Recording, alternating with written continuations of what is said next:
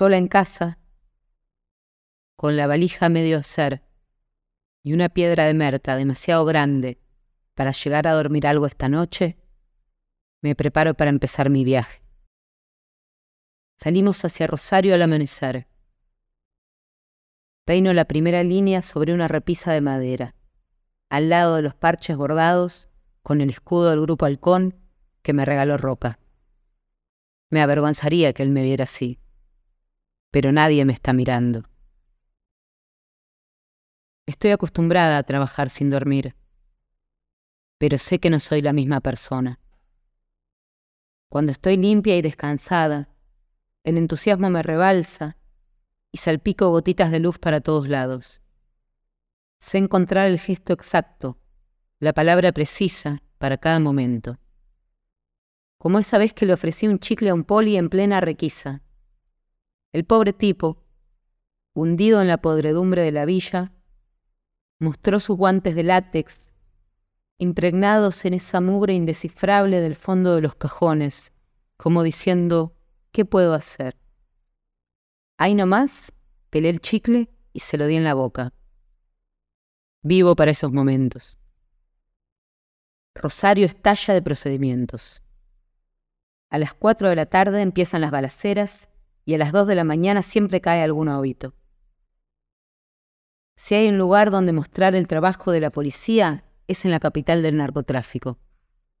La Chicago Argentina, con su paisaje de frentes tiroteados y su conteo permanente de homicidios. Voy a vivir con fuego en una casa que nunca vi, aunque conociendo a la parrilla producciones audiovisuales, va a ser la peor posilga de la ciudad.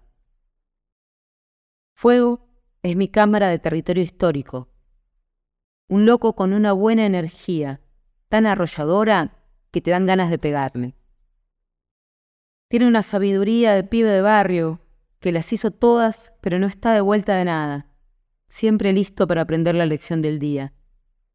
Se pone inaguantable después de un tiempo, pero con nadie más podría vivir una aventura así. Somos un dúo mágico de favoritismo con el universo. Juntos laburamos en gitazos de la TV que duraron segundos en la pantalla, pero hicieron historia para nosotros. Nos conocimos hace 15 años, en Carabela, una productora más chiquita que la parrilla, pero igual de bizarra, donde arriesgábamos la vida por dos monedas. Nos mandaban a hacer locuras, como comprar merca con una cámara oculta para asomar recursos en un informe. Cuanto más profundo nos metiéramos en el barro, más oro sacábamos. Mafia travesti, gira stripper, combates de baletodo clandestino. Tenemos miles de anécdotas buscando peleas callejeras a la salida de los boliches, esquivando piedrazos de los paqueros. En esos años me hice célebre en el ambiente por defenderlo de unos matones una noche en San Miguel, al grito de A mi camarógrafo no lo tocas. Me paré entre él y un grandote que no se animó a pegarle a una mujer. En esa época, yo sabía solamente karate y nunca había peleado cuerpo a cuerpo de verdad. Quizás por eso me creía invencible. Fuego se ocupó de desparramar el mito de mi valor o de mi compromiso, de mis ganas de que me cagaran a piñas en cámara. El plan esta vez es más serio. Vamos a cubrir allanamientos. La idea es instalar en Rosario el mismo sistema que en Buenos Aires. Periodistas laburando codo a codo con la yuta en los lugares más picantes. El mensaje, el gobierno les da guerra a los narcos. La fórmula, patentada por el Tano, dueño de la parrilla, es generar noticias lo bastante llamativas como para que se repliquen en todos los medios pero siempre apuntadas a un objetivo político, un gobernador que busca su reelección. Campaña disfrazada de periodismo, pero no por eso menos periodismo que tantos otros. Me da la oportunidad de ver cosas a las que nadie accede, aunque deba narrarlas dentro de un esquema acotado. Un corset que restringe mi creatividad, pero me permite cierta calma No estoy haciendo cine, ni documental, ni mirada profunda. Aún así, mis piezas audiovisuales de baja calidad me siguen pareciendo una forma de arte. Eso me lo inculcó el pájaro, otro viejo compañero de carabela, el que me metió en la parrilla. Un mediodía, a la vuelta de un allanamiento, había que titular la noticia y yo me la quería sacar de encima para irme a dormir. Ahí el pájaro me frenó y me dijo, no lo hagas así nomás, esta es tu obra. Por algún motivo, esa frase me zanjó la mente, y desde entonces todos los allanamientos fueron mi obra. Rosario va a ser mi obra maestra. Me prometí que a las dos de la mañana paraba de tomar y tiraba lo que quedaba para meterme en la cama a las tres. Siendo la una y cuarto, lo veo difícil. No quiero despegarme. La bolsa de la peruana es mucho para una sola persona. No voy a pegar los ojos hasta el alba. Mi arrepentimiento va a ser infinito, pero lo superaré. Podría haber sido peor, podría haberla cocinado. Los últimos días estuve confundida y desencantada con el plan Rosario. Pero es algo que soñé tanto que no puedo echarme atrás. Mi mayor aventura y mi gran oportunidad de ascender. Hace años que estoy estancada en mi rol de productora de calle, que me mantiene atada, con una adrenalina que no consigo en otro lado, pero con un techo tan bajo que me aplasta la cabeza. No me resigno a ser solo un soldado de primera fila que da batalla en exteriores hasta el día que le entre un tiro. Necesito crecer, que pueda ponerme unos borcegos y caminar la villa no significa que no pueda ponerme unos tacos y almorzar en casa de gobierno. El Tano no me saca del terreno porque le doy resultado, pero yo quiero sentarme en las mesas donde se corta el bacalao. Son las dos de la mañana y en vez de tirar una parte, apuro todo. Rayas largas que desaparecen rápido, primero en la nariz, después en la garganta. Pienso en prolongar el placer, pero en realidad quiero retrasar el horror. Me enfoco en el placer primero porque todavía estoy colocada y optimista. En el fango, donde voy a caer en un rato, las palabras dan asco, la música es dañina, no se puede ni leer.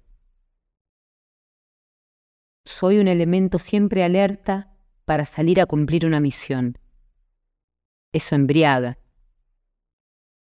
Los primeros años en la parrilla fueron de pasión.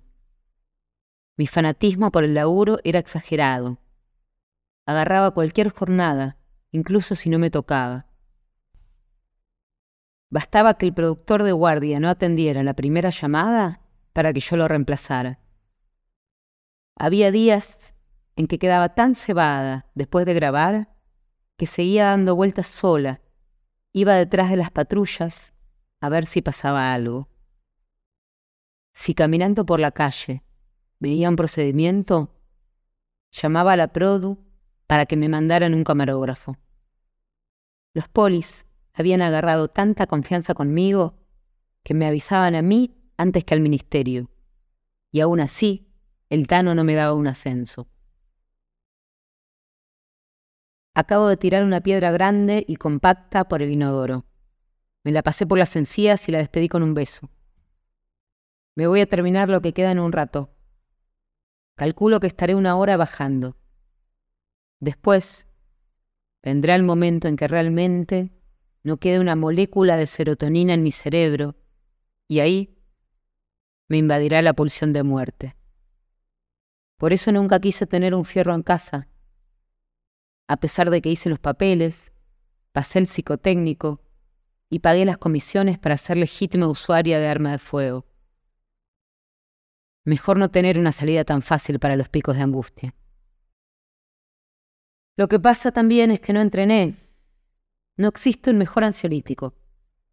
Volás con el subidón de endorfinas y aterrizás con el cuerpo destrozado pero la mente en paz. Es la única sana de mis adicciones. Al menos en el plano moral. En lo físico, estoy hecha percha. Ya pasé tantas veces por el quirófano que no las cuento. Placer sin remordimiento justifica una fractura cada tanto. A las dos y media queda solo una piedra minúscula. La aplasto con una tarjeta de crédito contra la madera de la repisa y forma un mondoncito de polvo volátil.